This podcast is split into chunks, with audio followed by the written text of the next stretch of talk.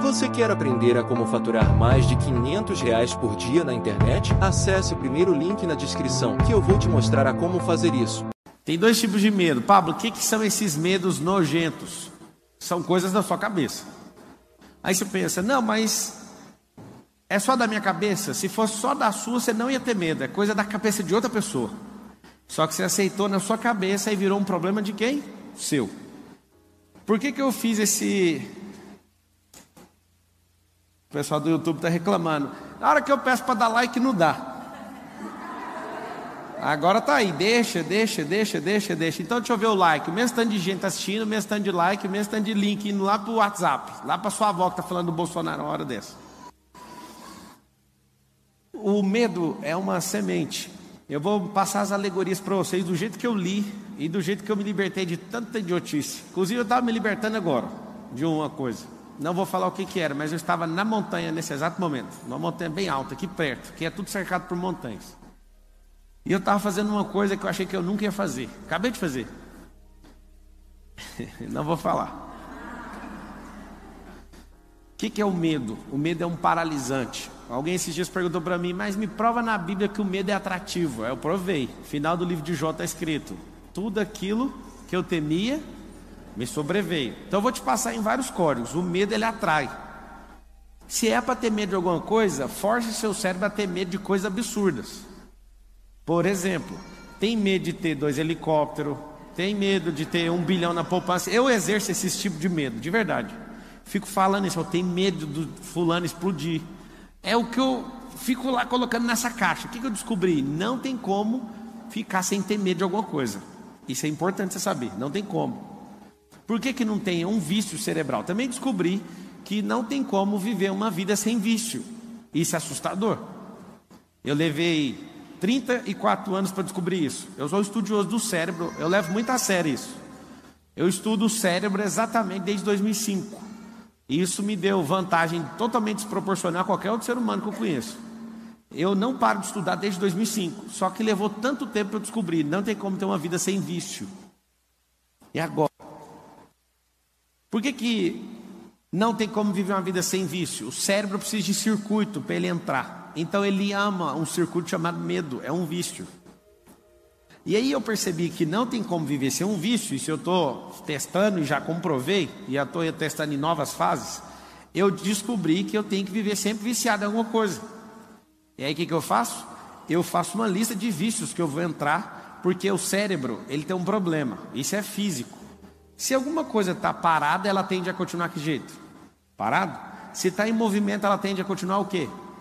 O, o, medo ele é paralisante. Então, ele é um vício. É um vício que não deixa você fazer nada.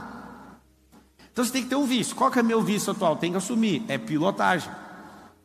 Estou investindo algumas centenas de milhares de reais, comprando carro de corrida, carreta, montando um time de piloto, fazendo doideira comprando simulador daqueles que até treme, faz tudo. Tudo. Fiz, investi o, o ó do Borogodó, ainda é só o começo. Mas eu entendi uma coisa: esse vício vai acabar tal data, eu já coloquei data. Por quê? Porque eu quero ir para o próximo vício. O que, que, é um vício? Anota na frente assim: ó, vício é um circuito. Agora eu tenho uma pena, na verdade eu não tenho pena e nem dó de ninguém, mas é ruim para você. Você ser viciado em beber bebida alcoólica, por exemplo, não tem idade nenhuma nisso. Você ser viciado em fumar, viciado em ver pornografia. O que, que você ganha com isso? Seja viciado em coisas que você vai ser edificado. Mas uma coisa eu sei. Por que, que uma pessoa às vezes é muito religiosa, ela fica 30 anos num vício religioso? Porque é vício. Você fala qualquer coisa, não aceita nada. É um vício que a cabeça dela entrou e não quer sair. Então o que, que eu percebi? A gente não vive sem vício. Vício é igual circuito. Você tira o lado pejorativo da palavra e instala uma coisa que é edificante, você vai sempre escolher uma coisa nova para você colocar no lugar. Então, por que, que eu coloquei esse nome antimedo? Eu coloquei esse nome porque se você instalar um antídoto das coisas que você não quer pegar, você instala. Eu estava lendo um livro do Nassim Nicolas Taleb, é, Antifrágil, e aí nasceu desse livro. Só que eu fiz uma palestra primeiro, não sabia que isso ia virar um livro, que eu ia ficar falando disso. Eu fiz a palestra, apertei delete e excluí a palestra. Falei, ninguém tem coragem de sair de casa para falar que tem medo. Quem que vai fazer isso? Aí eu excluí, aí eu falei, ainda bem que eu não apertei Shift Delete, apertei só Delete. Shift Delete, se quiser saber no Windows, apaga, né? Eu voltei com aquilo, comecei a revisar, falei, eu vou dar uma palestra. No auditório da plataforma lá de Goiânia, quatro anos atrás, cabia 80 pessoas, deu 170 pessoas lá. Gente no chão, gente no colo do outro, gente na rua, gente querendo quebrar o portão porque eu pedi para trancar, porque não dava para entrar, e o povo, a gente tem medo. medo de quê? De não entrar nesse cacete. E aí eu assustei. Aí eu fui na Itália dessa palestra, gente entrando para os buracos. Aí a Suíça, aí todo lugar que eu ia, eu falei, mano, todo mundo no mundo tem medo, deixa eu estudar o medo. Aí comecei a estudar o medo, aí virou o livro. É o livro mais vendido até hoje. Pablo, aí, o que, que você descobriu? Tem dois medos: o emocional e o físico.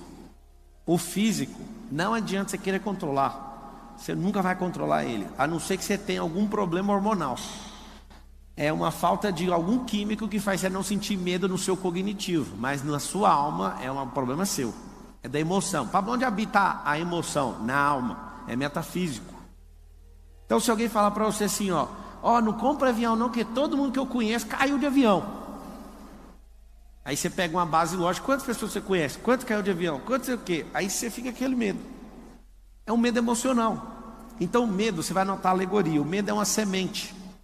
Medo é uma semente. Sementes precisam de terra. O que, que é terra?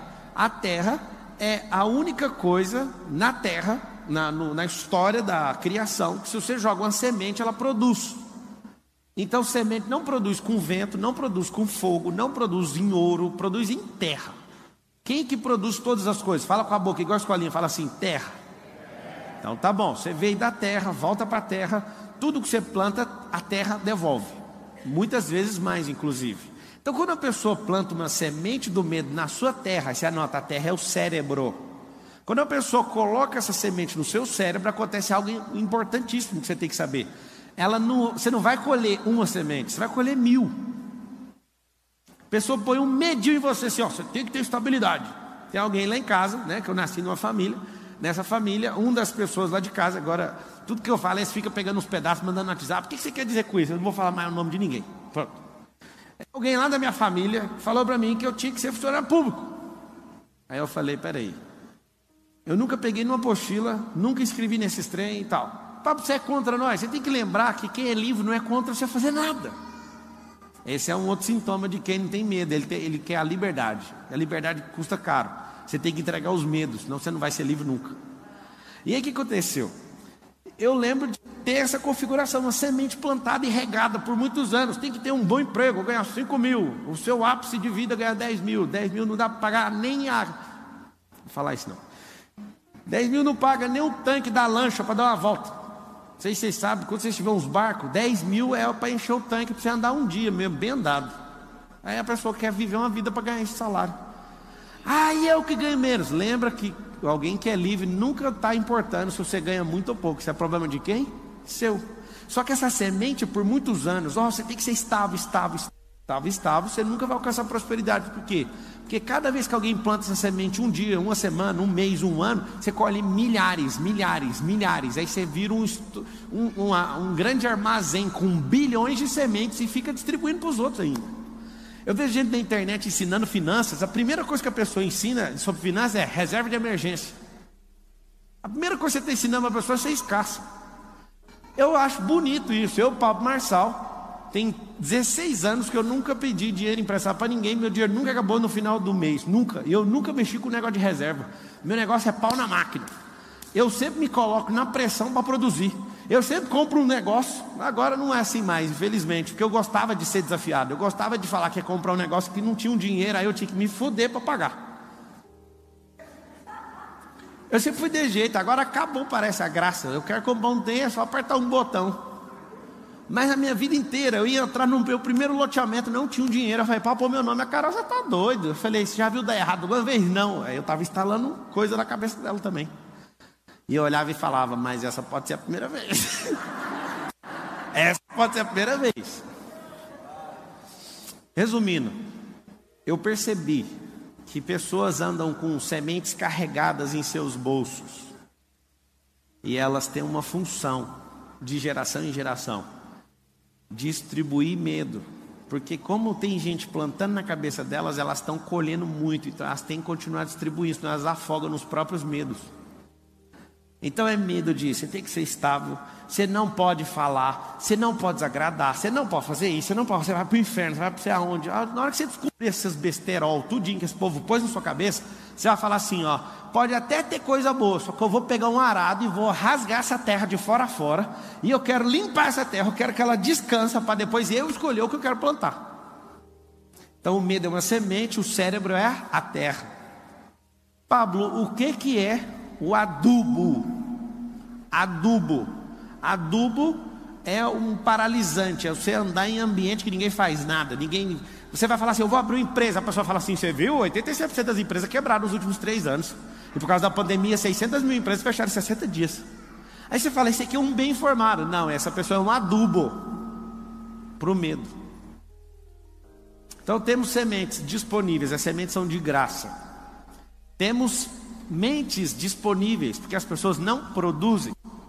Eu estou conversando com as pessoas esses dias, não vou falar quem. Aí a pessoa só fica contando coisa de notícia para mim. Notícia, notícia, notícia, notícia, notícia. Aí ela olha para mim e fala assim: Mas você não sabe? Não, eu não vejo notícia desde 2016, eu vou saber por quê. Aí alguém, alguém, alguém, só alguém aqui no auditório fala assim para mim: Mas você é totalmente desinformado. Fala, só uma pessoa, por favor. Eu quero saber o que, que você ganhou com essa informação, a não ser mais medo a não ser mais semente inútil para plantar para a sua produção não dar em nada. Gostou ou não? Se alguém mandou mensagem para mim, você podia desbloquear o Pablo, atacante do São Paulo, não sei o que, não sei o que, porque nós temos que ganhar não sei o que. Eu falei, cara, eu peguei o WhatsApp e falei, Pablo, vem em casa, vamos jogar videogame. Eu nem toquei nesse assunto de futebol que eu tô nem aí. Eu chamei ele para jogar videogame, ele me deu um videogame para ele me dar uma surra, só para você ver o que, que ele fez. Porque ele é muito bom no videogame. Vocês estão rindo de quê? Ele é muito bom no videogame. O que, que tem? Vocês são do mal, tá vendo? Vocês ficam ocupados demais com a cabeça de vocês. Ele é bom no videogame, eu só falei isso. Viu, Pablo? Vai chegar esse vídeo nele lá, tenho certeza. Não posso falar mais nada. É o seguinte. Eu não fico preocupado, eu torço para São Paulo desde 92, mas eu só torço, eu não dou nem um pingo da minha alma por eles. E nem vou dar. Não quero saber. Se algo que eu estou gastando energia não me dá retorno, alguém fala assim, mas eu torço para o meu time é para ter alegria, porque a sua vida é vazia. Aí é só isso.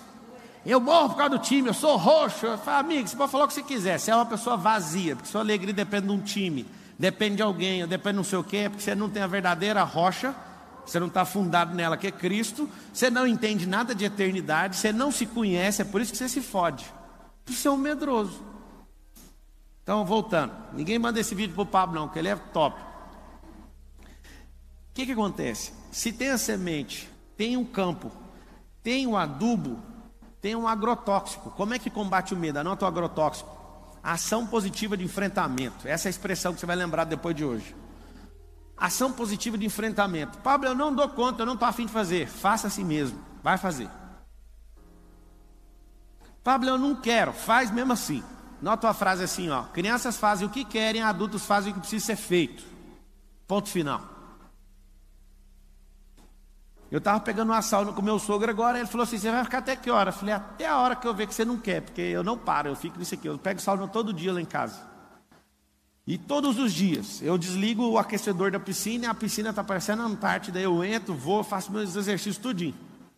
E aí alguém fala, na hora que eu vejo alguém começar a regar alguma coisa, eu falo, eu fico aqui até morrer. Eu fui pedalar hoje com a pessoa, também pedalei 25 quilômetros hoje. E aí eu fui andar com essa pessoa e a pessoa é boa em todos os esportes. Só que eu não sei se ela ficou nervosa de andar do meu lado. Acho que ela está no outro auditório ali, que tem um outro evento acontecendo ali. Ela chegou ali agora. E aí eu falei para ela, você não dá conta de andar comigo. Mas eu posso te ensinar, você quer? Não, eu vim preparado para andar 100 quilômetros hoje. Eu falei assim, você está de cueca? Aí ele falou, estou. Falei, então já não tem como andar 100 quilômetros. Porque se você põe cueca com a roupa de ciclismo, ela vai cortar sua virilha. Então já tem que baixar para 50. Me acompanha aqui um pouquinho. Comecei a pedalar e sumi. Eu falei, você quer andar 100 km? Que jeito? Esse pneu seu tá murcho. Como que você sabe olhar? Eu enchi até não sei o que. Eu falei, tá murcho. Só de olhar, seu pneu tá murcho. Aí a gente andando, furou o pneu dele. Aí eu falei, por que, que furou o pneu? Porque tá murcho. Não dá para andar nem 50 quilômetros, vai machucar a virilha. E fui falando tudo. Você está balançando o quadril. Não, mas que chatice é essa? É simples. Você não se preparou para fazer isso. Você acha que a vida é uma sorte. O que você entender sobre plantar e colher, você tem que fazer em tudo na sua vida. Aí eu peguei ele, quando ele falou assim: Nossa, essa pista é tão boa, nem tem subida. Quando ele falou isso, eu mudei de pista e fui para outra ciclovia onde tinha só subida. E lá ele começou: Uai, essa subida apareceu aqui. Aí eu falei: Vai, põe marcha só pesada para subir agora. Aí fui treinando ele. Aí na hora que ele chegou assim, eu vou desistir. Eu falei: Você repete uma frase comigo. Aí ele falou: Qual frase? É, o Nésio falou que você desbloqueia todo mundo na bicicleta. Aí eu falei: Fala assim uma frase assim, ó. Atrás de uma subida tem outra Aí ele falou descida. Eu falei, não tá. Nós estamos crescendo de glória em glória. Nosso alvo é o céu. A gente não está de descida, é só subida. Quando tiver uma descida é um bônus, não é o que a gente espera. Então você vai pôr sua mente nisso. Aí ele ficou doido. E aí foi treinando, a gente ficou uma hora e vinte e oito, porque ele estava muito devagar, né? E eu fui junto com ele, só foi nós dois. E eu falei para ele: não adianta você achar que é na força. Não é, é na mente. É sobre isso aqui, ó. A mesma coisa que o medo não é do seu físico, o medo é da sua alma, é da sua mente. Você foi enganado. Você foi enganado por gente que tem tanta semente que elas te afogam com a semente delas. O que, que é o agrotóxico? Mesmo que você não dá conta, vai lá e faça. A gente tinha um grupo aí de 16 bicicletas de corrida. Ninguém dava conta de andar. Aí eu escolhi um, eu falei, eu vou adotar o Nésio, porque ele é o único, inclusive ele está tendo um evento aí. Eu falei para ele, Nésio, você é o único que vem todo dia que eu chamo e não arrega, então eu vou te como é que faz? Começa a sorrir. Aí ele é, mas minha, tá doendo a minha perna. Eu falei, mas vai rir do mesmo jeito. Aí ele falou, mas que mais? Eu não tá saindo força aqui. Eu falei, mas tem que pensar do jeito que está aqui, tem que pensar aqui. Agora fala que você nasceu para isso. Ele quase caiu na bicicleta. Ah, eu nasci.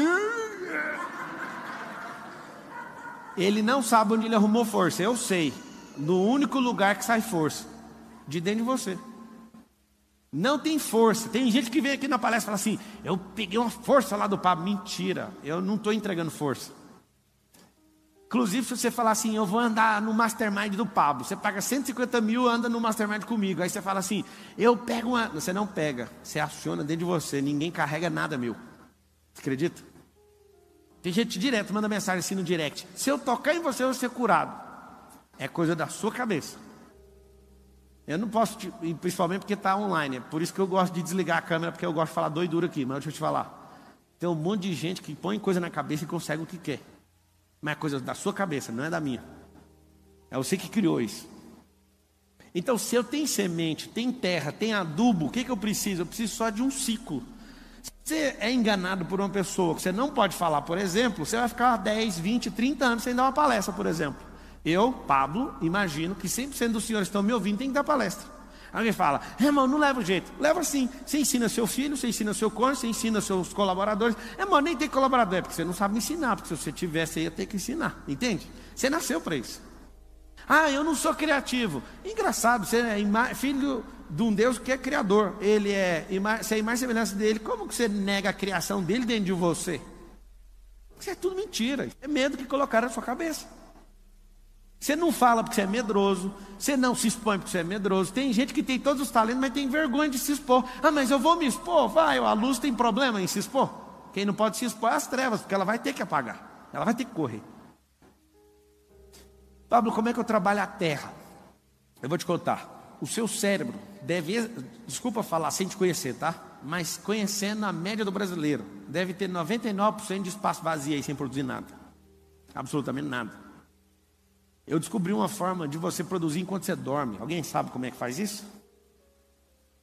Eu produzo enquanto estou dormindo. Eu produzo enquanto estou meditando, enquanto estou falando. É assustador. Eu já dei diversas aulas ouvindo outras aulas enquanto estava falando e não repeti o assunto que eu estava ouvindo. Eu descobri que o cérebro é uma potência. Porque se ele é uma potência para ficar parado, imagina ele funcionando.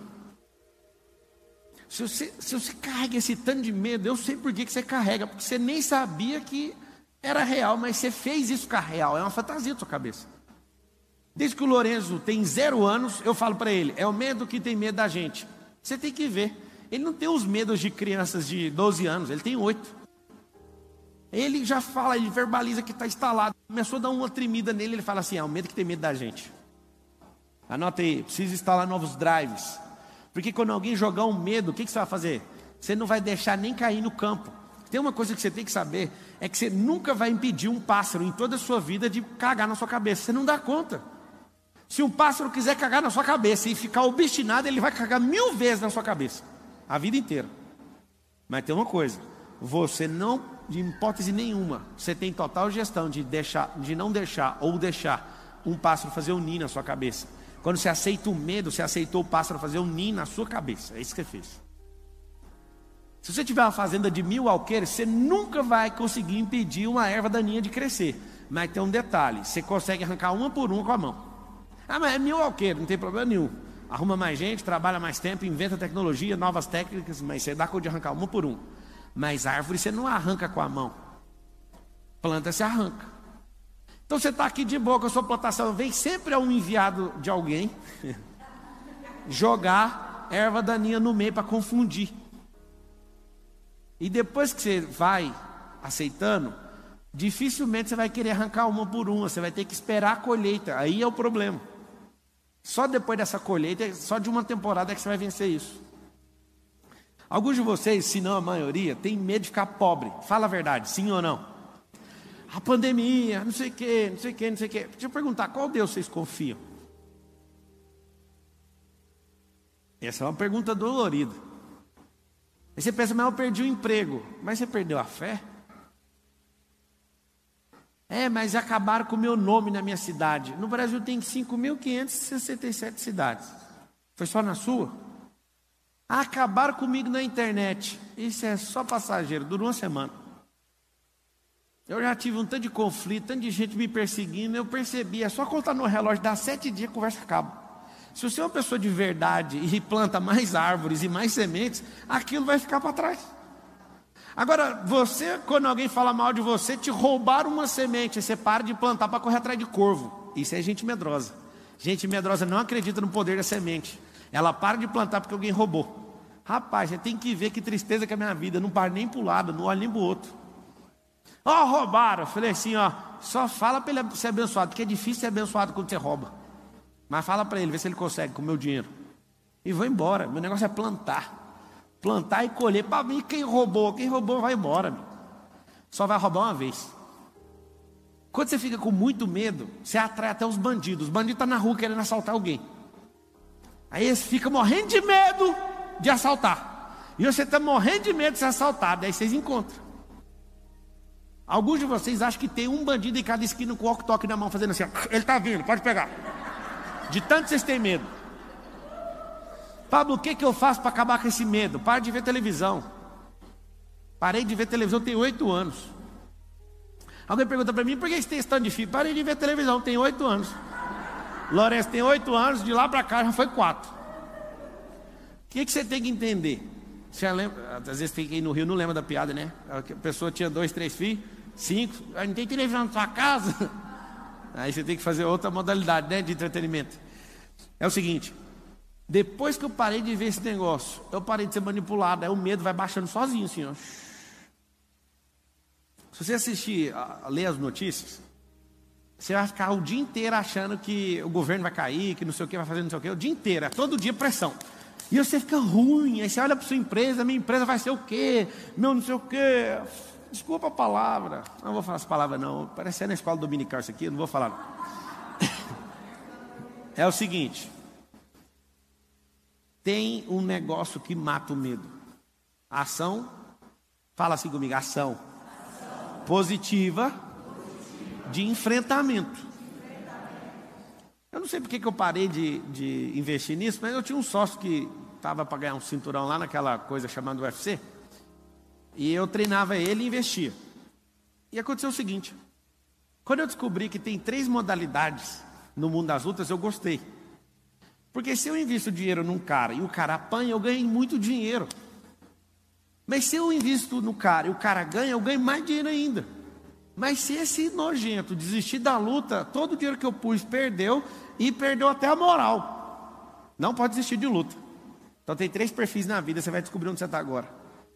Tem gente que está vencendo luta, ganha a bolsa integral. Quem leva uma surra, pega a parcial. Mas quem desiste tem que pagar multa para o evento, rodar no dinheiro dos patrocinadores e sair de lá um bosta.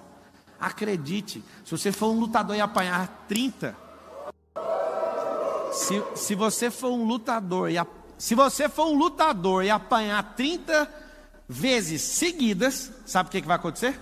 Você vai ganhar meia bolsa. Você é do bem. Pode apanhar, filho. Eu não sei até quanto você vai aguentar. Mas só de você apanhar, você leva metade do prêmio. As pessoas não entendem isso. Aí eu te pergunto: quem é você na vida? Alguém que está apanhando e ganhando pelo menos a metade do prêmio ou alguém que já desistiu das coisas?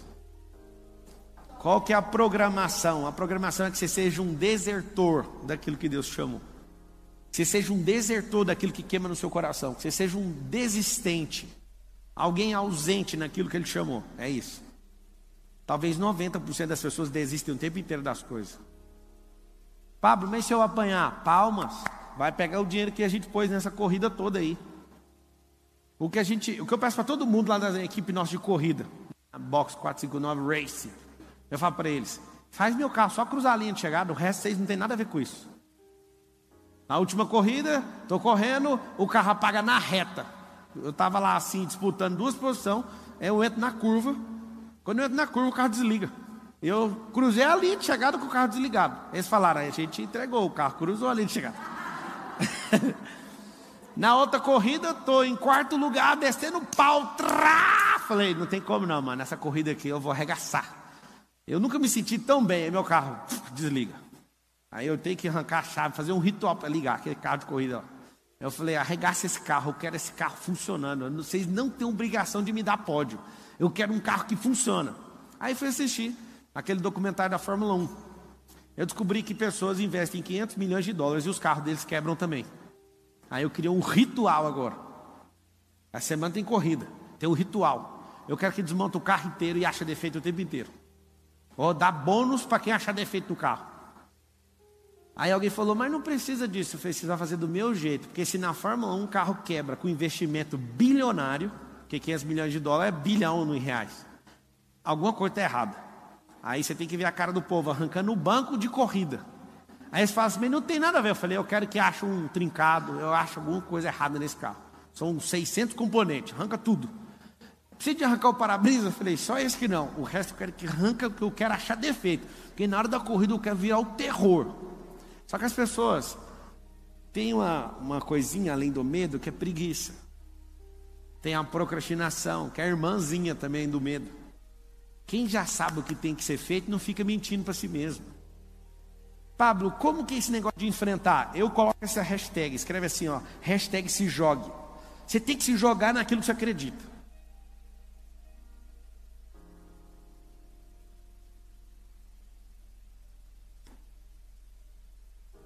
Esses dias uma pessoa do alto escalão aqui do nosso ecossistema falou assim para mim: É, do jeito que você está fazendo, isso aqui não vai funcionar. Aí eu olhei e falei: Eu tirei você para conselheiro? Não, né? Não. Tá. Aí foi uma, duas, três, quatro, cinco. Sabe o que eu estava tentando fazer?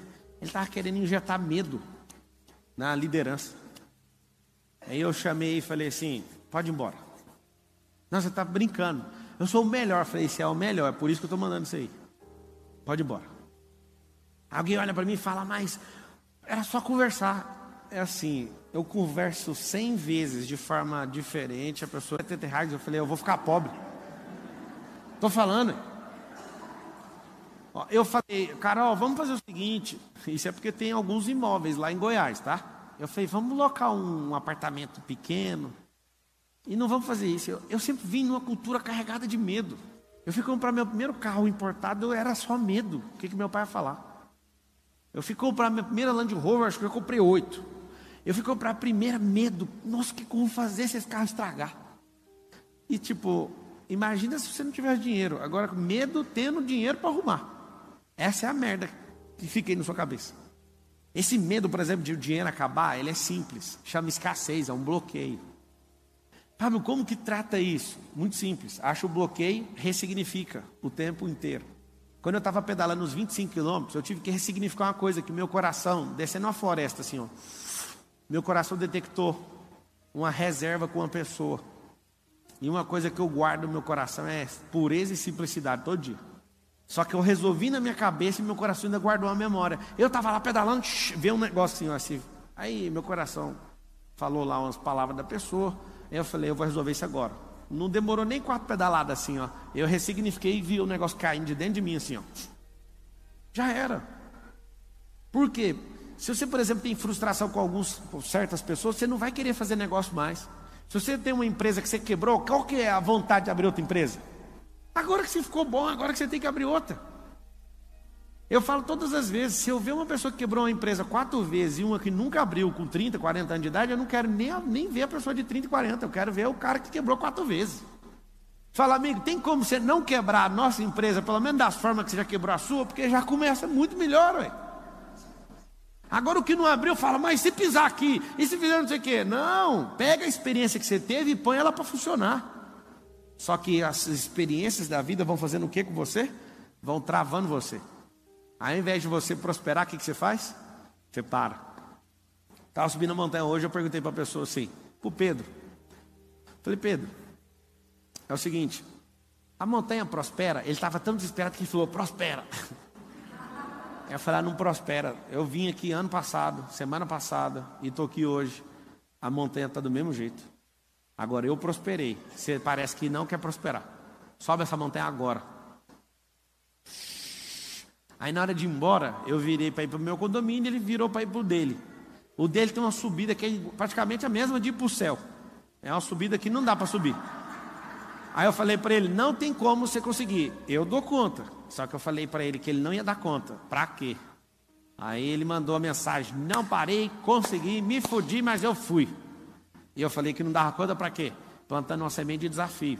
O que, que faz você ficar é, cheio de medo? Anota assim, ó, não ter desafios é um problema na vida. Não se desafiar, isso é terrível. Pablo, como é que faz para produzir dormindo? Anota aí, descansando, entrando em desfrute.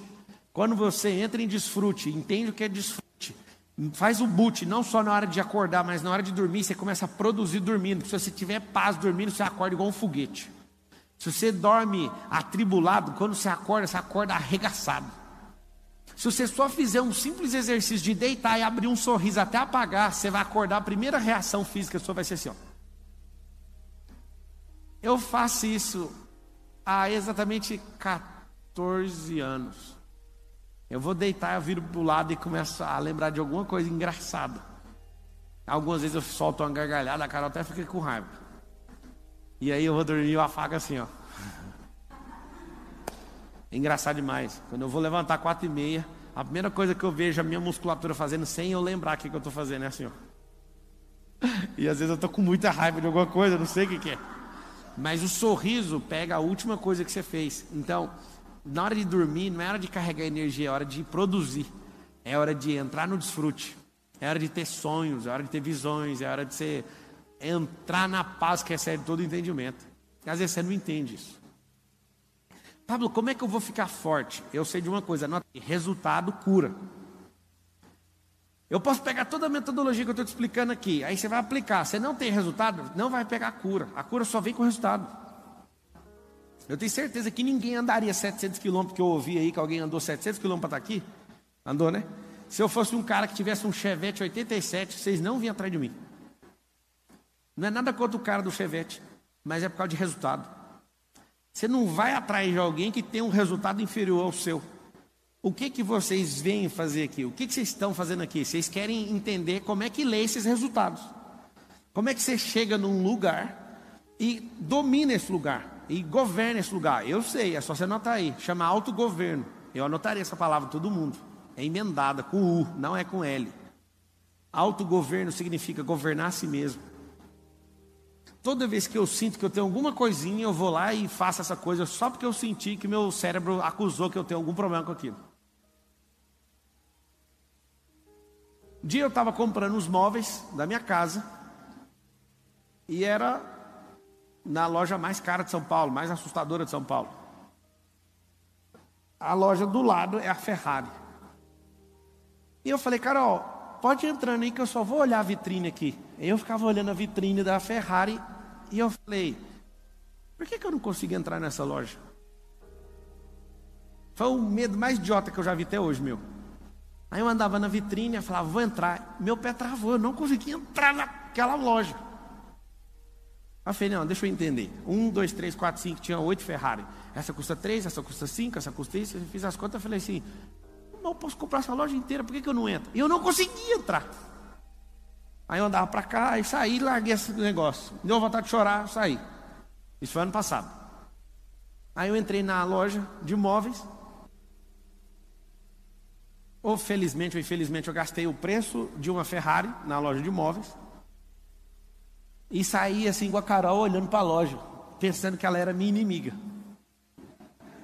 Aí eu fui tomar banho, eu, todo, a maior parte dos meus desbloqueios eu fiz dentro de carro ou eu fiz tomando banho.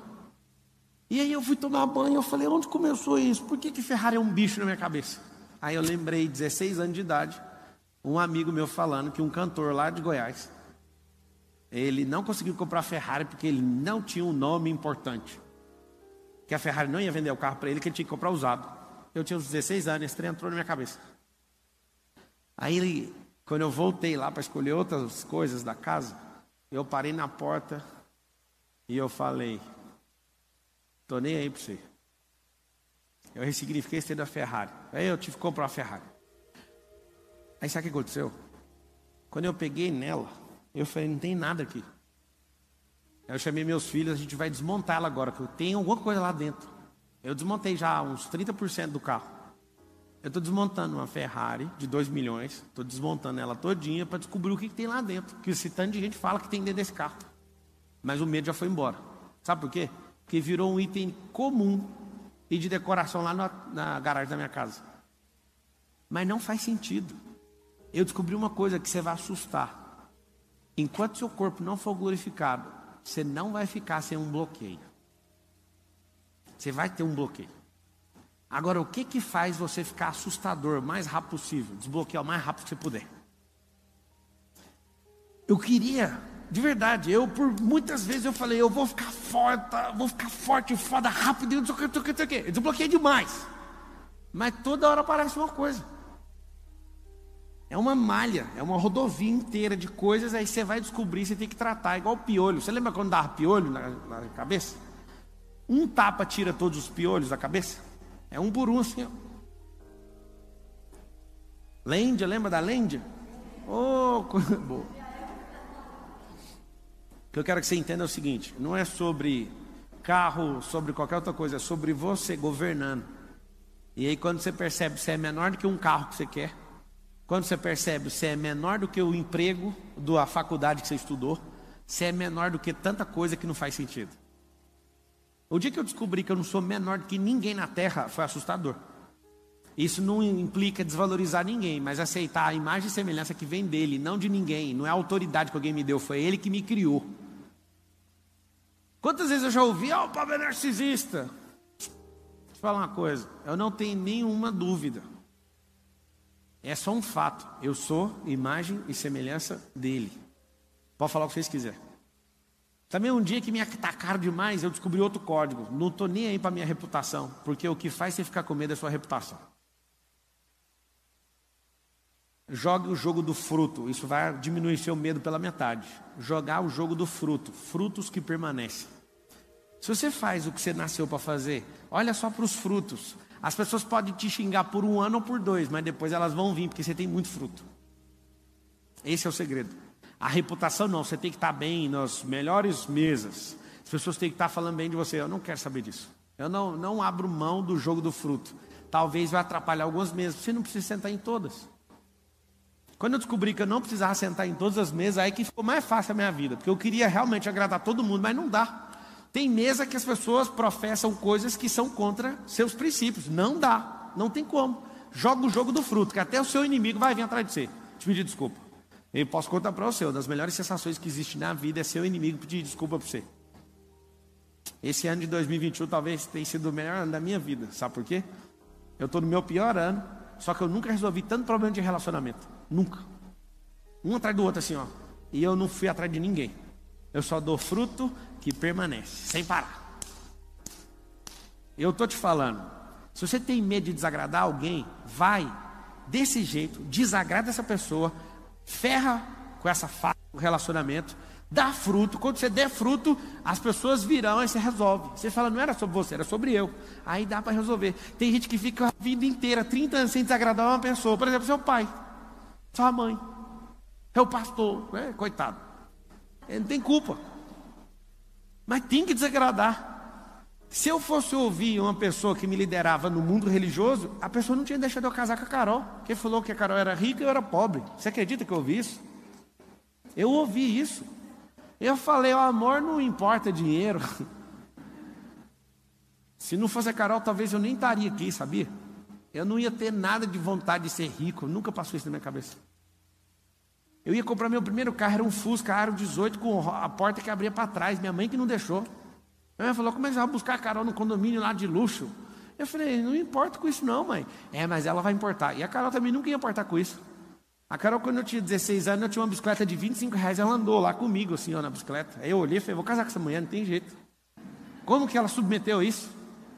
Pensei, ela vai ficar morrendo de vergonha, uma menina linda dessa, não sei o quê. E ela andou feliz e ficava rindo. Eu falei: ela está rindo, não tem lógica.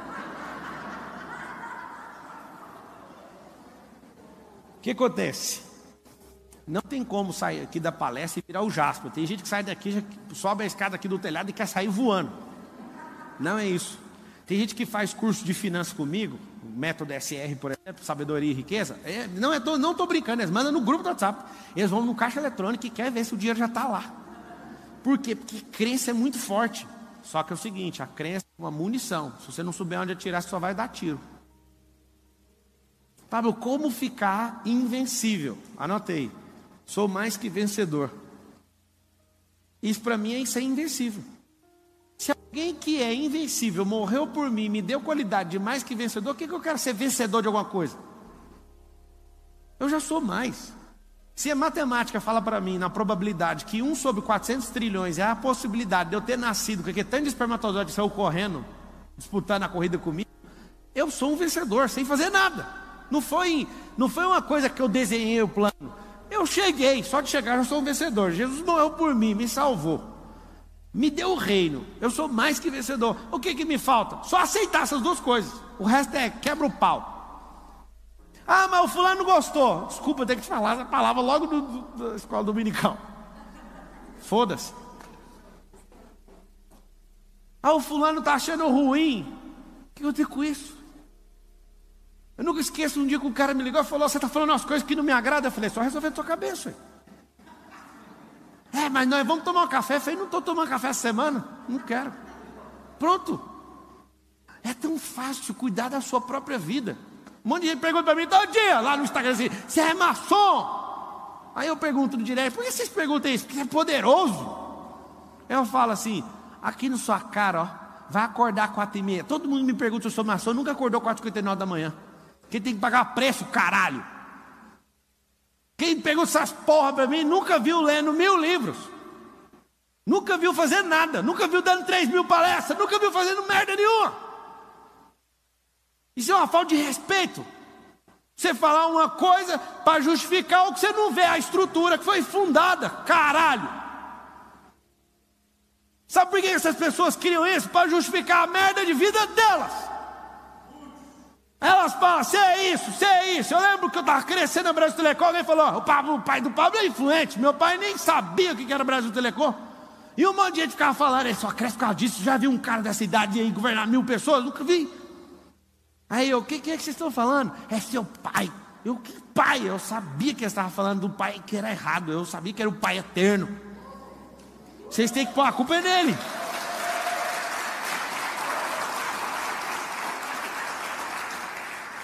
Eu queria ver se você tivesse, no dia que eu fiz a inscrição para ser instrutor, eu era um cara que gaguejava quando ficava nervoso, essas coisas. Você não, ninguém perguntava se eu era maçom. Ninguém perguntava quando eu andava de carro barato, ninguém, mas quando as pessoas veem que quando você programa sua mente, você pode programar para ser o que você quiser. Você sabia? Se eu ver qualquer bandido, qualquer pessoa, eu, Pablo Marçal, eu não consigo ver um bandido na pessoa, eu consigo ver um programa que foi criado na cabeça dela. Eu não dou conta. Eu fico lembrando de Jesus lá na cruz, olhando para um cara, olhando para o outro. O outro queria ser desprogramado, o outro não queria. Ele falou: O que quer ser desprogramado? Vai estar lá no paraíso comigo. E pronto! O outro falou: Não quero, eu sou bandido. O outro falou: Tem como você me desprogramar? Foi isso que aconteceu, a conversa foi essa. Dois bandidos do lado de Jesus. Um ficou só debochando e falando: Esse programa aqui é o que eu quero. O outro falou assim: Tem como você lembrar de mim no seu reino? Ele tinha até uma aptidão para bandidagem, que ele estava querendo roubar o reino e não fez nada. Ele pediu o reino, Jesus falou: Não, eu vou te dar o paraíso. Ele queria roubar o reino, só para você saber. E o reino ele é tomado no esforço, mas não no assalto. É diferente. Aí o que você aprende com isso? Aprenda o seguinte: se você é uma pessoa que vai jogando seus medos fora, a sua canoa, seu barco, ele para de ficar afundando e começa a ganhar leveza sobre as águas, e aí você consegue fluir. Se eu te falar que existe uma ponte que você tem que atravessar exatamente com a sua identidade, qualquer coisa que pesar além disso, a ponte cai, você não consegue atravessar essa ponte. E se eu te falar que lá em Provérbios 4, 7 está escrito assim: ó, vende tudo que tem, adquira sabedoria, significa você vender seus medos, jogar tudo fora e só o ser. O dia que eu descobri isso, eu falei: não é possível. O que você acha que você tem hoje, que é algum dinheiro, sei lá o quê, isso não serve nem de ingresso para você chegar na boca da ponte, não serve para nada. Às vezes você se julga pelo que você tem, não tem nada a ver. Você tem que entender quem você é, e não é o jeito que você se olha, é o jeito que ele sempre te viu. Aí quando você enxerga isso, é assustador. O que eu quero que você entenda é o seguinte: quando você começar a provocar seus medos, você vai começar a dar risada, porque não faz sentido. Medo de falar na frente dos outros. Medo de desagradar o fulano. Medo de testar coisa nova. Medo de pegar o dinheiro que você tem para investir no que você acredita. Um dia eu estava lendo um livro do Napoleão Rio. Ele me destravou só com uma história. Ele estava com medo de ser assassinado. Ele pegou o único dinheiro. Aí ele foi para o hotel, estava fugindo. Ele pegou todo o dinheiro e falou: Eu quero um hotel de luxo. E aquilo, ó, chega a tremer com o livro na mão assim, ó. Não faz sentido, você vai fazer isso. E o trem já estava escrito, não sei para que eu fiquei de Egito. Falei, não pode fazer isso. Ah, reserva, né? Naquele dia eu tomei tantas decisões que eu falei assim, ó, eu não quero saber de mais nada, eu quero viver igual rei. Eu fui chamado para ser rei sacerdote. Eu sou um bom sacerdote, eu só não sou um bom rei. Eu só não sou um bom príncipe, eu só não sou um bom patriarca. Eu vou dar tudo que eu tenho para isso. Várias pessoas perguntam para mim assim: como você tem coragem de gastar 11 milhões de reais na reforma da sua casa? Aí eu falo: quem são as pessoas que moram lá dentro? Você conhece? São as pessoas mais importantes da terra. E é por isso que eu gastei isso de reforma na casa. Sabe quem me destravou? O dia que eu fui na casa do Flávio Augusto. Flávio, como você mora numa casa de 40 milhões de dólares? Aí ele falou assim para mim: as pessoas mais importantes estão lá. Aí na hora que eu ouvi isso, eu instalei dentro da minha cabeça. Que se fosse o Pablo das antigas, nunca ia gastar nem um milhão de reais numa reforma. Na verdade, se você quer saber a verdade, o dia que eu comprei a casa, eu falei, pode gastar 50 mil aqui. Estou falando diante de Deus. Eu falei para Carol, eu falei essa frase, ela ficou muito chateada comigo. Eu falei, aceita a casa do jeito que ela é. Essa é a identidade dela. Essa é a identidade. Essa é a identidade da casa. Aí a Carol falou, mas ela não parece com você. Ela acabou comigo. A identidade dessa casa é do cara que fez. Aí eu, aí, aí acabou. Então arranca essas colunas, alonga isso aqui, tira essas, essas coisas tortas da piscina, põe tudo reto, põe mármore, aí põe a porta do Salomão, traz não sei o que do Egito, é a minha cara, que eu não fui ver, eu me fudi. Tem o pessoal aí no YouTube reclamando de palavrão. Deixa eu pensar o que eu falo para você aqui. Você já pegou, é uma energia. Fecha a tela que é melhor para você. É, eu tenho que falar. É, você que fica querendo controlar os outros, você só é mais uma vítima que é controlada por um sistema no qual você nem sabe o nome, tá? Para de controlar quem é livre. Eu falo essas palavras simplesmente para afetar pessoas como você, que é um palavrão em pessoa e quer corrigir os outros, tá bom? Vá cuidar da sua vida. Fechou? O dia que vocês descobrirem o que é nove língua, o que é politicamente correto, que começou em 2003 no Brasil, você vai ver o tanto que vocês são bobo. Vocês são controlados pela linguagem. O dia que vocês descobrirem que nas igrejas vocês são controlados por falsamente tentar ser santo para agradar os outros, vocês vão ver o tanto que vocês foram enganados. O dia que vocês descobrirem que Deus não olha para vocês pelo pecado, mas por Cristo que está aí dentro, vocês vão ver o tanto que vocês foram enganados. O dia que vocês verem Isaías falando que eu sou alguém de boca suja, mas que meu coração é correto diante do Senhor, aí você vai ver que você está enganado. O dia que você vê Jesus chamando alguém de raca, chamando alguém de raça de víbora, você vai ver que é o pior palavrão que existe no povo judeu. Aí você vai ficar assustado. Você que é um cordeiro, você tem que entender que tem um leão aí dentro. Mas se você quiser ser só um cordeiro, você vai ser engolido nessa geração. Então quem é você para controlar o que eu falo? Só fica com essa, vai dar tudo certo. O que, que vai acontecer? com você que fica carregado de medo. Cada dia vai aumentando a plantação do medo. E você precisa colher. E o que eu realmente tenho um pavor é da colheita daquilo que não quero. Tem uma coisa na física chamada inércia. Inércia é quando você está parado ou quando você está andando. Só que desde que está, desde que esteja na mesma velocidade, ou zero ou 20. Se você estiver andando permanente, o que, que vai acontecer com você? Se você está andando permanente, acontece algo. Sempre na constante, você é inerte. Só o fato de você não prosperar nos últimos 10 anos, você é inerte. Isso é igualzinho a uma pessoa que está parada, você acredita? Você tem que entender que você foi criado para prosperar, isso é ciclos. É circuito, é ciclo. O que, que são ciclos? Lembra das estações. A coisa mais simples para você desenvolver na sua cabeça é descobrir que existem estações. Toda a natureza revela a glória do Criador, mas como você não enxerga que você é a imagem e semelhança dele, você não sabe ler as pessoas. Pelo menos a árvore você dá conta de ler. Olha para as estações, olha para os rios. Os rios têm épocas do ano que está cheio e tem época que está vazio, sim ou não? Árvores têm época que está dando fruto e tem época que está caindo folha, sim ou não? Por que, que você não vai ser desse jeito? Se toda a criação é assim. Sacou ou não? Tem tempo que chove, tem tempo que tem tempestade, tem tempo que tem seca, sim ou não? Essa é a criação. Ela é cíclica. O que, que significa isso? Não significa que quando a folha está caindo, a árvore não deixou de prosperar. Está jogando fora o que não precisa mais para vir uma nova folha. Ou seja, você também tem que fazer isso. As coisas velhas que ficaram para trás têm que cair. As folhas precisam cair. Pablo, e se eu não desfrutar? Fica tranquilo, pessoas vão pegar o que é seu. Fica tranquilo, essa é a melhor parte de todas. Quando você não usufrui, não desfruta daquilo que Deus te deu, outras pessoas vão pegar. Se não tiver quem pegue, as frutas ou os frutos vão cair no chão, vão apodrecer. Mas pode ficar tranquilo. Se a árvore que dá fruto não for desfrutada, ela dá menos frutos. Vocês sabem, alguém sabe disso ou não? Putz. Se você não tirar as mangas, ela dá menos. Mas se você arrancar o seu tempo, ela vai ficando madura, você vai arrancando, a árvore ganha força. Só que apodrecer o fruto faz a árvore ficar fraca. Olha que loucura. Quando você não desfruta, você fica fraco. Eu, eu pergunto a pessoa que você está cansado. Tô, está cansado de quê? a pessoa fala assim: Ah, eu não consigo parar de trabalhar. É simples. Imagina uma árvore que não tem fruto. Tem que parar, tem que acalmar, tem que descansar. É um ciclo. Então, quando você entende de ciclos, o que, que vai acontecer com os seus medos? Você vai só estar nessa fase. Eu estou no meu sétimo ano. Sabe o que é o sétimo ano? Desfrute.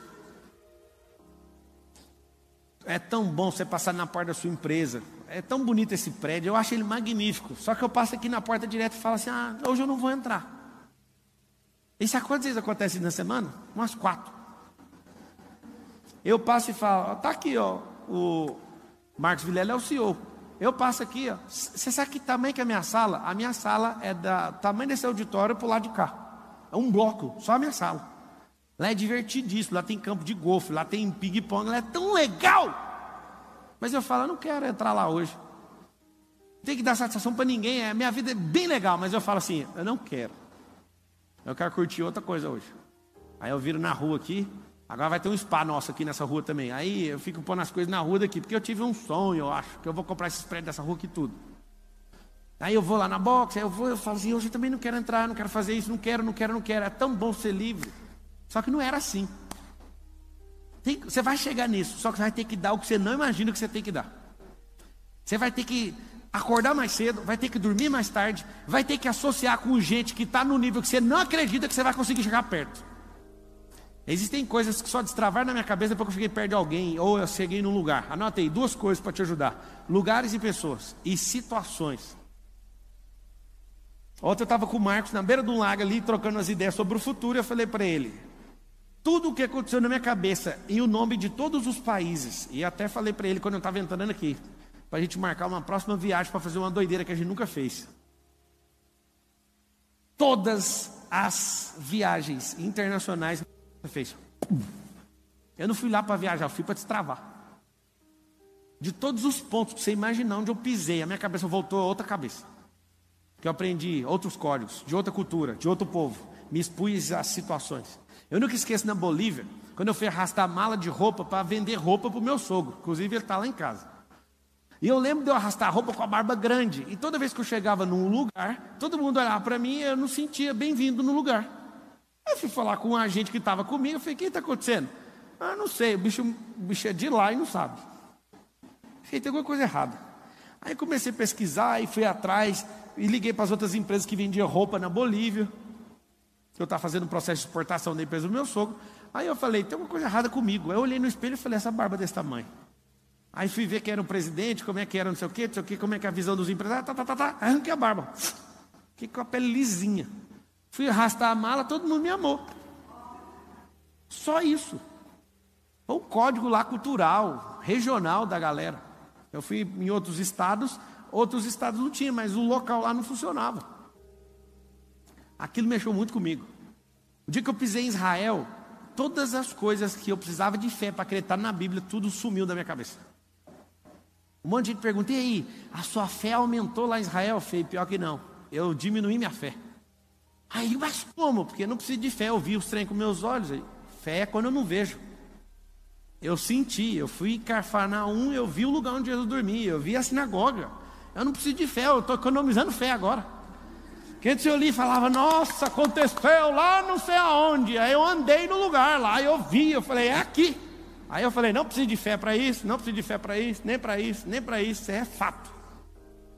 A fé é quando não é um fato que você viveu, né? é um fato que já existe, só que você não está vendo. Então o que você tem que fazer? Se expor a pessoas, lugares e situações. Tem certeza que não é em vão 700 quilômetros, porque só de vinda, porque tem mais 700 para voltar. Só que é o seguinte. Hã? E o quê? O carro estragou? Não entendi. É. O carro não veio, não. O carro não veio, vocês pegaram um ônibus. Oh, dá, dá uma salva de palmas para eles.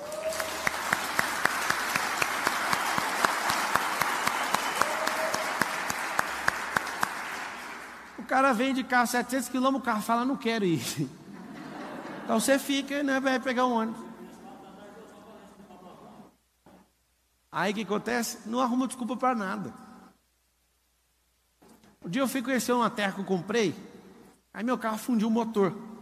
Eu até criei uma crença, quando eu estou viajando, de não mijar na beira da estrada, porque quebrou o motor, porque eu fiz isso. Aí, faltando só 500 quilômetros para chegar na terra. Aí meu amigo falou: oh, vamos pedir socorro, voltar para trás. Eu falei: para trás? Não volto nem para pegar impulso, eu vou rolando sempre para frente. Não volto atrás, não. Aí pegamos um ônibus, ficamos a noite inteira indo para Palmas. E para piorar, amigo, uma hora da manhã, o ar-condicionado começou a dar treta e começou a pingar na minha perna. Ele falou que nunca viu isso, eu também não. Eu ri até às sete horas da manhã. Não tinha o que fazer, ué. Não tinha outra cadeira, não tinha o que fazer. Eu falei, pode pingar. Eu ficava assim, ó, nessa casa tem goteira. Pinga de mim. Isso chama ressignificação. Isso não é brincadeira, não. Você quer viver em paz, significa tudo, até as merdas que está acontecendo. Uma coisa que eu descobri daqueles caras lá de Palo Alto, na Califórnia, do Vale do Silício, é que aqueles caras reis em ressignificar. Eles são acusados também de ser pessoas bem frias. Só que tem um detalhe. Para você ressignificar sem aprender a como ressignificar, sabe como faz? Estude em muitas escolas e é, estude muitas escolas e more em muitas casas. Conheça muitas pessoas. Se é uma pessoa que tem os mesmos amigos desde a infância, você é tão bobinho. tem gente que vai ficar ofendidíssimo agora. Mas você é bobinho, você não ressignifica. Seu amigo de infância fala um trem te trava. É o meu para falar qualquer um, tanto faz. Sabe por quê? Todos eles que governam o Vale do Silício, que é esse mundo digital, esse mundo do algoritmo, eles estudaram em muitas escolas, mudaram demais de cidade e de escola.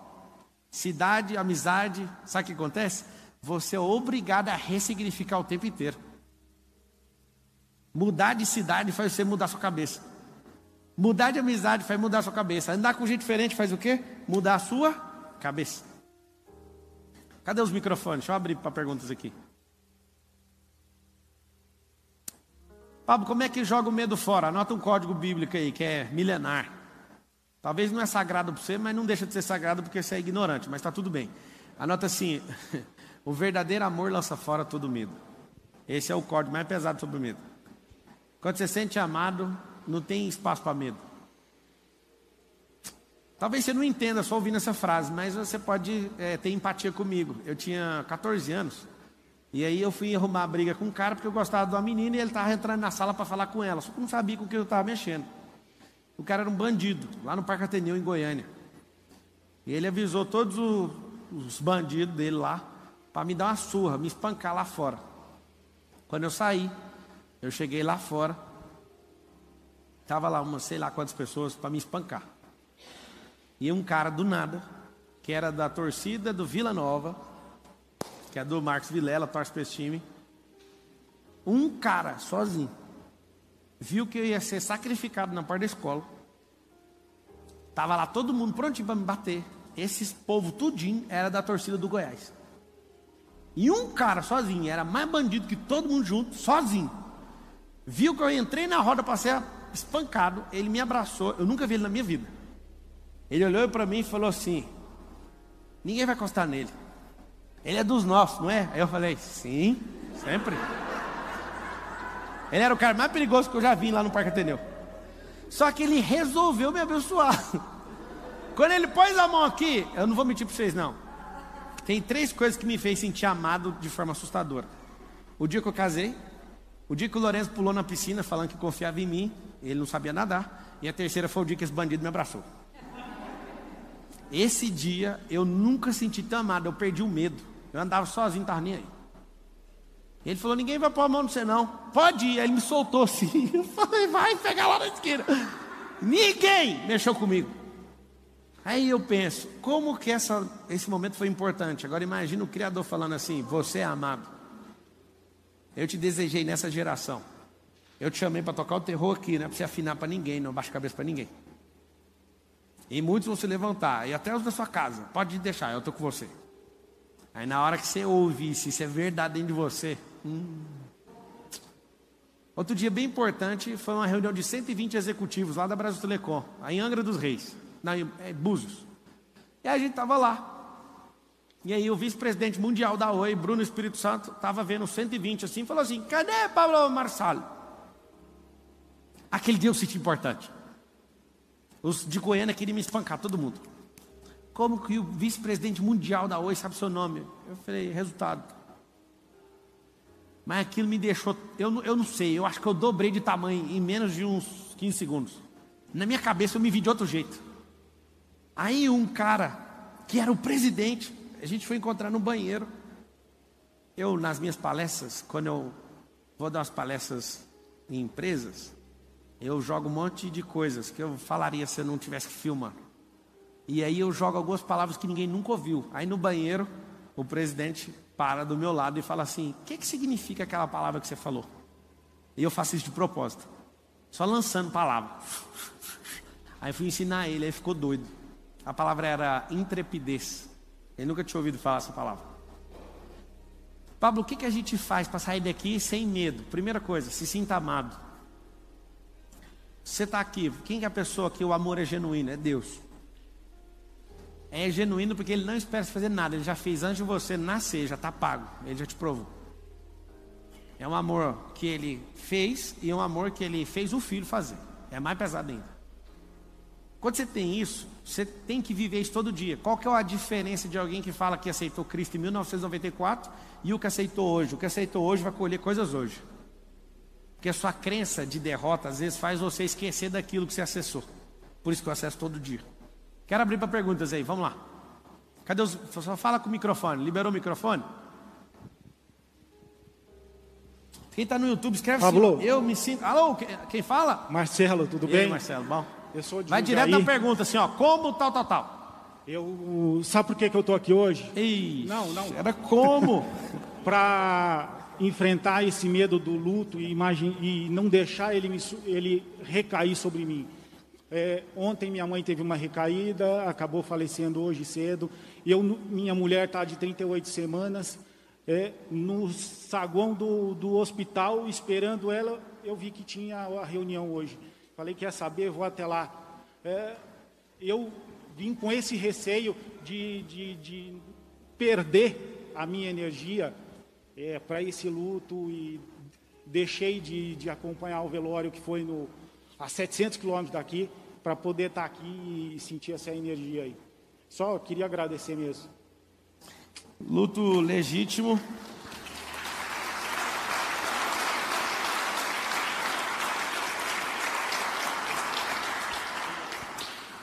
Marcelo, luto legítimo é 70 dias. Oi? Eu não entendi. É, mas rasga as vestes é um processo de desconexão. Quando a gente perde alguém, é mais sobre o nosso ego do que sobre a partida da pessoa. E esse comportamento seu mostra que você vai entrar num novo ciclo. Isso não é uma coisa de Pablo Marçal, não. Dá para ver na sua fala, sua postura. Você decidiu. Você decidiu entrar no novo ciclo. Isso é assustador. Eu nunca te vi, mas dá para ver. Não te vi, não sei medir como que era antes que agora, mas dá para ver que você é uma pessoa que entrou numa fase nova, que você está pronto para quebrar qualquer coisa. Esse é o momento que às vezes as pessoas ficam mais frágeis. Mas você pode viver esse luto nessa nova fase. É só 70 dias. Não tenta fazer menos, tá? Você vai ser muito criticado por ter vindo. Fique imaginando, quando Jesus chamava os discípulos, ele falava de jeito: Deixa os mortos enterrar seus mortos. Assustador. Isso não diz respeito à minha pessoa, mas é sobre essa fase sua que você entrou, tá? Não vou te dar os parabéns por ter deixado o velório, mas eu quero te falar. Não volta atrás. Vamos lá, pergunta. Celso Marciano. Pablo. Na hora de falar, só na hora de falar, você puxa isso. Eu gosto de você, porém jamais imaginei que eu estaria aqui hoje. Eu perdi o emprego dia 30 de julho. Eu não sei nem por que direito eu vim para São Paulo ontem à noite. Ela teve aqui num evento seu, no, evento da, da Keila. Ela falou de vir para cá. Eu estou com a minha esposa aqui. A minha esposa me disse, ela disse, vamos, vamos lá ver amanhã. Eu falei, cara, como é que eu vou fazer isso? Como é que eu vou gastar esses 600 conto na hora? E depois eu me acalmei, sabe? Mais tarde no quarto. Falei, velho, eu até gosto do Pablo. Às vezes eu não gosto dessa coisa que ele, que ele leva muito Deus nessa coisa. E eu venho distante de Deus, sabe? Faz um tempo.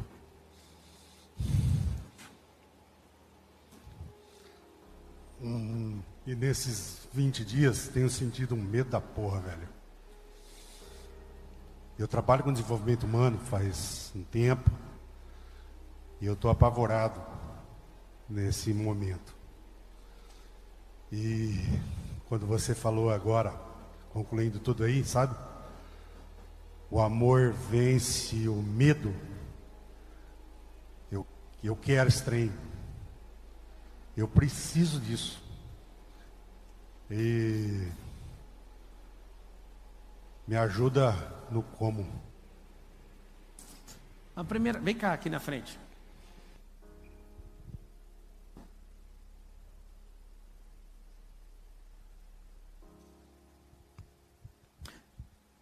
Você prefere um abraço? Dá o microfone para ele. Você prefere um abraço ou uma semente? Uma semente.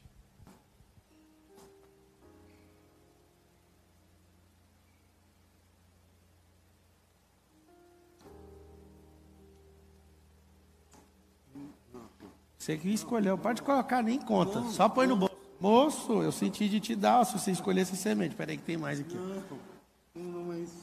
Tem mais aqui. Dobra e põe no bolso. Isso chama semente. Pode ir, só que você não fala mais. E ninguém vai falar mais também. O que, que acontece? Às vezes você tomou uma decisão que parece que é a pior decisão que você tomou na sua vida. Porque você quer o resultado na decisão. E o que você precisa é de uma experiência para ser um degrau para você pisar para outro degrau. Às vezes as coisas de vocês não fluem e vocês não abandonam esses medos por um motivo. Porque vocês querem que uma decisão gere um resultado. Nunca vai acontecer desse jeito. O que você precisa é tomar uma decisão para ter uma experiência, para ganhar musculatura, para ganhar força, para aumentar a crença, para subir uma escada. Não é para ter um resultado seguido da decisão. Nunca vai ser desse jeito. O que eu quero que vocês entendam é isso. Vários de vocês têm histórias, alguns de vocês estão colocando culpa em pandemia, mil coisas. Você não perdeu seu emprego. Você foi jogado para fora porque você precisa viver uma nova experiência. O medo está em não viver uma nova experiência. Não é sobre ser bem sucedido, é sobre viver essa nova experiência. É tão simples entender isso. Só que é difícil de fazer quando você não entende que o que você faz é pela experiência e não por, pelo resultado. Diante de Deus, eu nunca importo quanto eu vou faturar em nada. Há muitos anos eu penso desse jeito. Porque se Ele é comigo, quem que é contra mim? Só eu mesmo. Escreve assim, ó. Eu contra eu mesmo. Esse é o novo lance que você tem que entender. Não é sobre os outros, não é quem te demitiu, não é quem falou mal de você, é sobre você aceitar se te demitiram. Se te demitiram, ou você volta lá, pede desculpa e volta, que eu acho que você não tem que fazer isso. Um chute na bunda é impulso para gente que não tinha coragem de fazer isso só assim. Aqui te demiti, aí você põe a mão nas nádegas e fala, obrigado. Você está namorando com a pessoa, a pessoa eu quero terminar com você. Põe a mão na bunda e fala assim: obrigado pelo chute. Porque eu, eu era dependente emocional. Começaram a acabar com sua vida na igreja, que você começou a assistir o Pablo. Põe a mão na bunda e fala: obrigado. Foi um chutão bem nas nádegas. Falando assim: ó, vá. Se os irmãos de José não tivessem empurrado ele para fora, o povo de Israel ia, perecer. Ainda bem que expulsaram José de lá. Ainda bem. Porque José foi lá, fez o papel dele, não sei se você sabe, não é uma coisa bem simples de conquistar um governo igual o egípcio, que nem podia. Ele foi bem treinado pelo Jacozão, pelo Israel, que é o pai dele. Só que ali era obediente a Deus, o problema é isso. Aí Deus falava, faz isso, faz isso, faz isso. O que, que acontecia? Aquilo ali deu o governo para ele. Todo mundo que deu conta de controlar si mesmo, governar sobre si, governou qualquer coisa durante a Bíblia. Quem não fez isso não, não, não teve governo, não assumiu governo de nada. O Judas queria uma revolução, só que era antes da hora. Por isso ele teve que entregar Jesus por 30 moedas de prata. E depois foi lá, pegou as moedas e comprou um campo e se enforcou. Ele não dava conta de controlar ele, esse era o problema. Ele, em vez de perguntar o que estava no coração de Jesus, como é que ia ser essa revolução? Ele não ia aguentar ver a cena de Jesus subindo de jumento, que eles queriam um cavalo de guerra para ele. O que eu quero que você entenda é que não é na força do seu braço. Você está com medo porque você acha que é só você. Você está com medo porque você quer sucesso. Você está com medo porque você não entendeu quem ele é e nem quem você é. Porque quando você não entende quem ele é, você vai entender que você é o que dia. Entenda uma coisa. Essa é a última coisa que você vai anotar aí agora.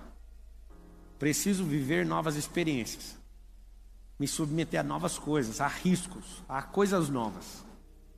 Ponto final. Eu adorei essa palestra domingo desse jeito. Nunca senti isso que eu estou sentindo aqui hoje.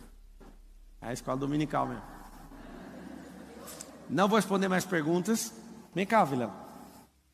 Quero só falar uma coisa para vocês. Ninguém vence o medo sem se sentir amado. Tem gente no mundo dos negócios que não enxergou Deus e não se sente amado por Ele, mas tem amor. Que jeito? Eles se amam. E é um exagero. Só que esse tipo de amor gasta energia própria. Quando você se sente amado por Ele e se ama, o amor vem dele, é diferente. Esse é assustador. Quando você é alguém que se sente amado por Ele, é mais fácil você se enxergar, porque você pede para Ele mostrar o jeito que Ele te vê. E aí, quando você faz isso, você fica repleto de amor, porque você tem que transbordar o amor, é o medo vai embora. Quando você vai ajudar alguém, mesmo você achando que não dá conta, você começa a transbordar o quê? Amor. Tá? Tenham todos um. Fala rapidinho, 10 segundos.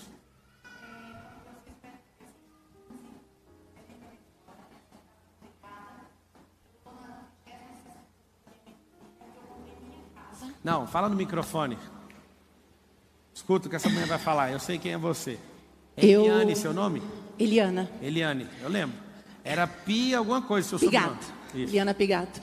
Eu estava Você fez MEDP lá naquele primeiro prédio. 115, último método de P presencial. Eu estava desempregada há seis meses, uma história depressiva eu estava. Eu fui para uma palestra sua e decidi cair no método de P. Eu estava desempregada, eu saí do método de P 20 dias depois, eu fiz a minha primeira mentoria, eu estou no 36º grupo, comprei Trigésimo. minha casa. Mas o que eu quero te falar é que no método de P, eu me senti amada por Deus. E por ser separada, eu trouxe dores para minhas filhas. E eu consegui curar isso. Eu consegui curar as dores das minhas filhas através de ser amor, porque eu me senti amada. Então hoje, dar mentoria é servir, porque eu amo ver pessoas sendo transformadas, mas a minha casa é outra, depois do método de P. Hoje a minha mãe mora comigo, eu tinha um problema com a minha mãe, hoje a relação com a minha mãe é maravilhosa. Então, falar de não tem como agradecer, não estou aqui para bajular você, você sabe disso. Mas toda vez que eu estou dentro de uma mentoria, tem alunos meus aqui. Pablo Marçal, para mim, é uma referência, porque você traz isso forte para a gente. Não é bajulação, não é gratidão, cara. Obrigado, do fundo do meu coração. Valeu.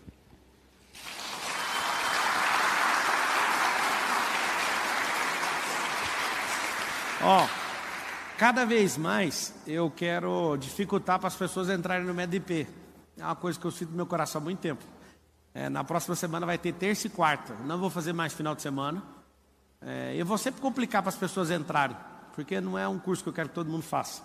Inclusive, quem tiver aqui vai ter o CEO da- do grupo de aluno. Ele pagou a inscrição dele. Ele vai fazer, mandou todo orgulhoso para mim. É, vou descobrir os bloqueios dele lá. Vai ser dia 24 e 25 de agosto. Quem quiser, entra no QR Code aí na tela. Se não der para você entrar nessa turma, o dia que eu marcar a outra, você já resolve para entrar na outra, tá?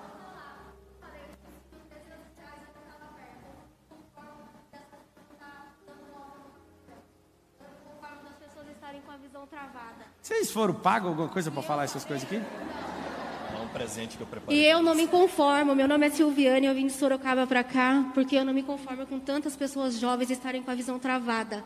Eu sempre tinha dentro de mim, quando eu ouvia uma pregação, alguma coisa assim, de como que uma pessoa jovem não está no digital, trazendo o Espírito Santo para as pessoas de uma forma renovada. Então, eu não, eu encontrei você assim por acaso. Na pior fase da Foi minha por vida. acaso, não. Foi tráfego. Foi tráfego. e quando eu vi, eu falei, gente, isso é espetacular. Eu conheci assim, é, Deus, eu Bom dia, fala assim, ó. amada. Eu tava do nada lá no YouTube, aí Deus colocou, sei lá. Foi, tá escrito anúncio. Não. Foi, Deus que assim. deu o dinheiro pra nós, foi lá, inteligência. Sim, foi eu me identifiquei com aquilo e eu falei, gente, como que pode uma pessoa bom-humorada, que não está nem aí para que ninguém fala, trazer o Espírito Santo, transformar e ensinar você a engatinhar rastejando desde um bebê no útero, saber como você fazer o seu boot, como você se instruir e você se transformar. Eu falo porque eu sou prova viva. Eu vim de uma situação muito difícil, né? Eu estava sendo Ó, moldada era só empresa. fazer pergunta, vocês estão burlando. Então eu quero, eu vou fazer a pergunta. A minha pergunta Mas é nem tem pergunta mais aí. Fala, mulher. Eu vejo tanta gente fazendo e levando o seu trabalho, mas esquecendo de levar o, o- o principal.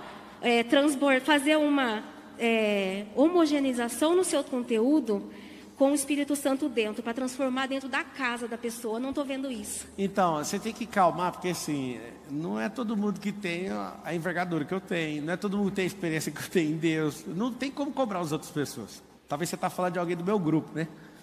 Né? Também. Então, não precisa ser cobrar, senão você vai virar fiscal do meu grupo. E Eu cada falo um- da sabe, mídia não, toda. Você sabe o que aconteceu ontem? Eu vou te falar. O Marcos Paulo estava sentado na beira do lado do lago, eu num banco. Ele, sabe o que que ele mandou de mensagem para mim? Eu quero ir para um novo nível. Pode me arrebentar. O que, que eu preciso fazer? Não sei o que, não sei o que. Aí eu fui falar para ele assim: sabe o que eu queria? Eu queria que ardessem umas coisas lá da eternidade dentro do coração. Aí ele falou: vai chegar a hora. Eu falei: vai mesmo, a hora é agora. Sabe a mensagem que você mandou para mim? Foi chocante. Eu falei: eu quero que você mande essa mensagem para Jesus. Ele vai te arrebentar. O que você falou para eu fazer você subir de nível, eu quero que você seja sincero com ele. Ele que vai te pegar na reta agora. Então, assim, não adianta você cobrar. Eu fico pondo pressão para todo mundo. Mas eu já te via sem te conhecer. Eu já te via muitos anos Eu atrás. sei. Deixa eu falar uma coisa para vocês. É. Ô, oh, meu povo. E ela trouxe, o, ela trouxe o berrante, viu? Keila Cordeiro, eu sei quem é, Keila. Você tá em todas as lives, você é do PLD, você é 10 mil, você tá em tudo. Toca berrante de madrugada. Toca berrante no... lá no resort, eu sei. É, do chofar. Chofar. O berrante, o berrante é de banca. Eu sei que é chofar. É, querido, eu quero só que eu você tava saiba. dormindo quatro da manhã, aí o berrante. Oh! Eu falei, a Keila chegou. É. Aí ele me ligou e falou assim, ó, pede pra, pra elas tocar um pouquinho mais baixo. Tem como foi o amigo, eu tô aqui na portaria. eu falei, eu pediram pra tocar mais baixo. Eu falei, o chefe falou que eu podia e eu tenho registrado. Quero só que você saiba que dia 4 de janeiro eu já te acompanhava em 2020. 2021 eu estava querendo desistir de tudo. Eu estava na pandemia, passando pelo Covid. Eu sou pastora, estava pastora há 25 anos, querendo desistir de tudo, com um divórcio nas costas, excluída da igreja. E eu entrei na live. Falei, deixa eu ver o que, que o Pablo vai falar para mim. Quando eu entrei, você trouxe uma palavra e eu disse, acordou a leoa. E aquele dia você olhou e puxou e falou, Keila Cordeiro, pastora, vai cuidar da sua vida. Essa frase cura. Manda, manda as suas ovelhas para outro lugar e vai cuidar da sua vida. E aquele dia eu determinei sair da religiosidade. Me mudei para Alphaville, tem sete dias. Estou morando em um quarto, num sótão. Estou em tudo, estava ali ontem com a Priscila como staff, estou aqui hoje. Ontem, quando chegou o convite, eu falei, passei o cartão, falei, não perco isso. Eu quero que você saiba, eu intercedo pela sua casa, pela sua família. E eu estou aqui porque eu sei do meu chamado e através do Espírito Santo na sua vida. Revolucionou a minha vida. Amém. Estou mentorando várias mulheres. Muito obrigada. O Amém. IP liberou abuso desde criança, Uau. liberou muita coisa e eu estou aqui porque eu sei quem eu sou hoje.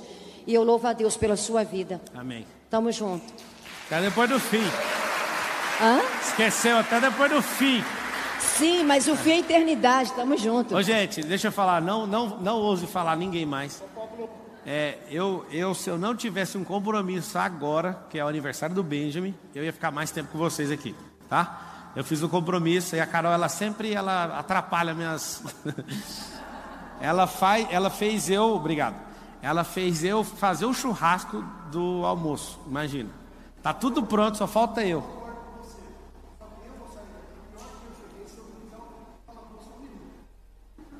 Só uma pergunta. Mandou como? Só uma pergunta. Como fazer. Então, assim, eu vou procurar ser rápido. É o seguinte: eu, eu vim de uma família muçulmana. Tá? Então, assim, é só nome... história interessante. Fala. Meu, meu nome é Fatala. vou acrescentar. Meu nome. Carol! Não é culpa minha! Então, mas você pode chegar, o churrasco já vai estar pronto, vai não estar vai, adiantado. Cara, não vai, cara, eu que vou fazer. Então, tá então é o seguinte, é, o meu nome é Fatala, eu vim de uma família muçulmana. Então, o, é, é, o que, que aconteceu? Eu, eu me tornei cristão até pela minha esposa e eu tenho um conflito na minha família. Por quê? Primeiro porque eu brigo com a Bíblia. Por quê? Na Bíblia, eu sou da descendência de Ismael. Não foi não. Não, então, eu, nós já fomos em várias igrejas e é onde eu vou, é engraçado. Primeiro culto, ele fala e fala de Isaac. Putz. Então, assim, na Bíblia. O que, que, você sente quando ele fala do Isaac? Quando ele fala de Isaac, eu me sinto é, a, a parte excluída. Mas não é. Porque eu faço algumas perguntas, às vezes, até para pastor. Pode mandar aí, qualquer um. Eu falo assim: é, Ismael estava onde no, quando faleceu Abraão? Você sabe? Ó, eu vou te falar o que eu sei do Ismael. Hum. Ele é filho da promessa.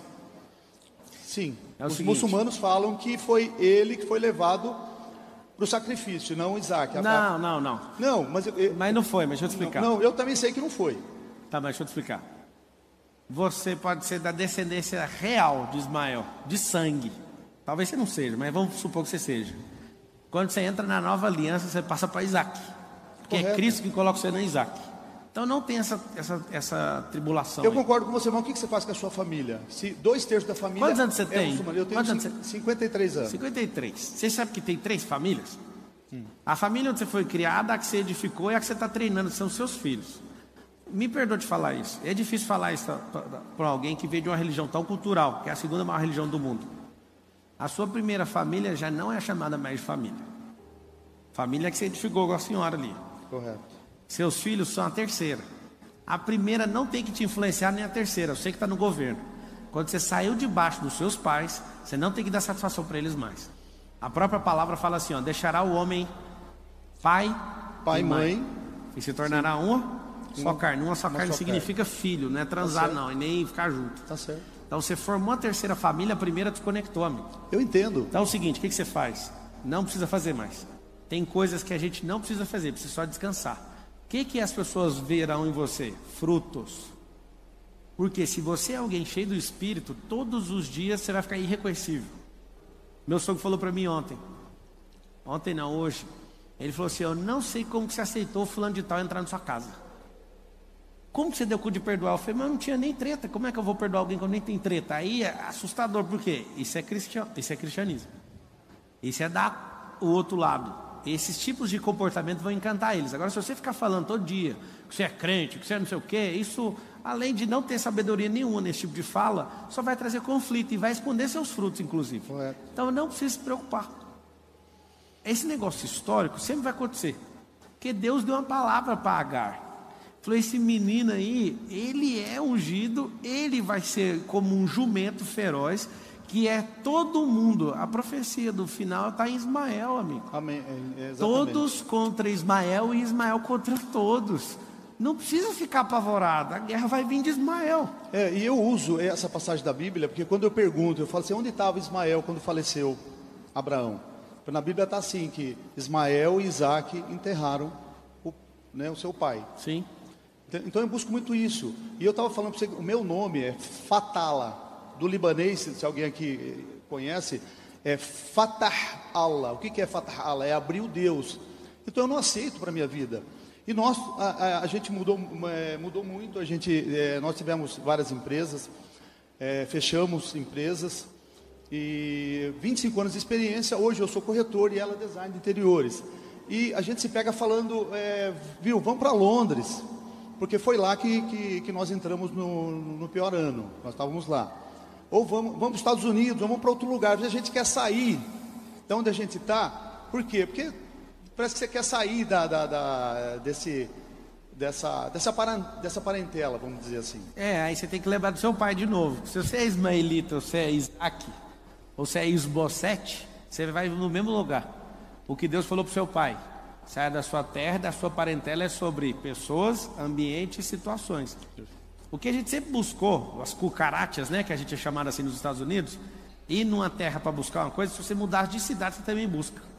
Porque só de você não estar tá na energia de quem te puxa para baixo, já faz você subir sozinho. Você é livre. Você entende?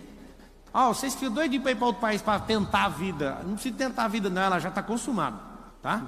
É só você se posicionar em ambiente, situação e lugar diferente. São Paulo é tão grande, você mudar de bairro já muda muita coisa. A, lá em casa tem cinco colaboradores. Uma delas, eu falei assim: tem como você mudar de onde você mora? Que um dia eu mandei um motorista levar ela. Eu vi, eu não vou falar porque eu não vou arrumar treta com ninguém que não precisa, né? Eu falei para ela: você quer mudar? Você precisa da minha ajuda, tal, tal, tal. Ela mudou para Alphaville, a empregada. Aí ela, nossa, mas a energia aqui é diferente. Aí eu falei, sabe por quê? Eu não quero que você fique na casa de um rei e todo dia você tem que voltar para um lugar onde é desse jeito. Não faz sentido. Então eu incentivo muito as pessoas a mudarem. Não tem nada contra de onde você sair. Só lembra o que você está fazendo hoje. Não, é o que está apontando para onde você está Pablo, obrigado por você deixar eu falar. E deixa eu, só para finalizar, ah, é, é, assim, eu tenho acordado várias vezes e, e, e, no meio, entre eu e minha esposa, ou tá o Pablo Marçal ou é a Joyce Meyer. Você está entendendo? E nós temos seguido muito o que você tem falado. Tanto é que ela tem focado em outras coisas e eu em loteamento. Eu escuto muito você falar. Você está seguindo o Eduardo Teixeira? Não. Ele é meu sócio, a gente tem uma incorporadora, segue ele. Eduardo Teixeira. Eduardo Entra Teixeira. no meu Instagram, os caras que eu sigo, segue ele. Ele é, ele é muito bom. É porque eu estava seguindo você, pessoa errada. Eu vou seguir ele. segue ele, tá certinho? Gente. Obrigado. Se você é do tipo de pessoa que busca crescer na vida e ter sucesso, então o Clube de Membros Estratégia de Negócios é para você. Ao se tornar membro, você vai receber toda semana um vídeo exclusivo, cuidadosamente pesquisados, editados sem enrolação e com estratégias de como você pode ganhar dinheiro, contendo as maiores lições de pessoas bem-sucedidas para te ajudar a alcançar seus objetivos e mudar sua vida, seja o lado financeiro, relacionamentos e o lado emocional. Não perca essa oportunidade. Escolha uma das três opções abaixo e faça parte agora mesmo do nosso clube de membros.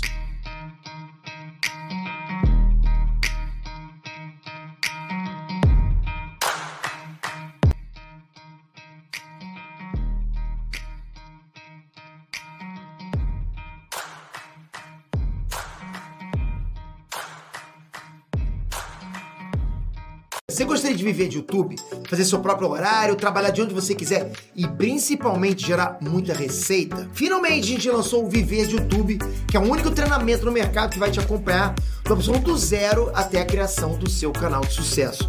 Basta garantir sua vaga clicando no botão abaixo para começar seu império no YouTube, hein?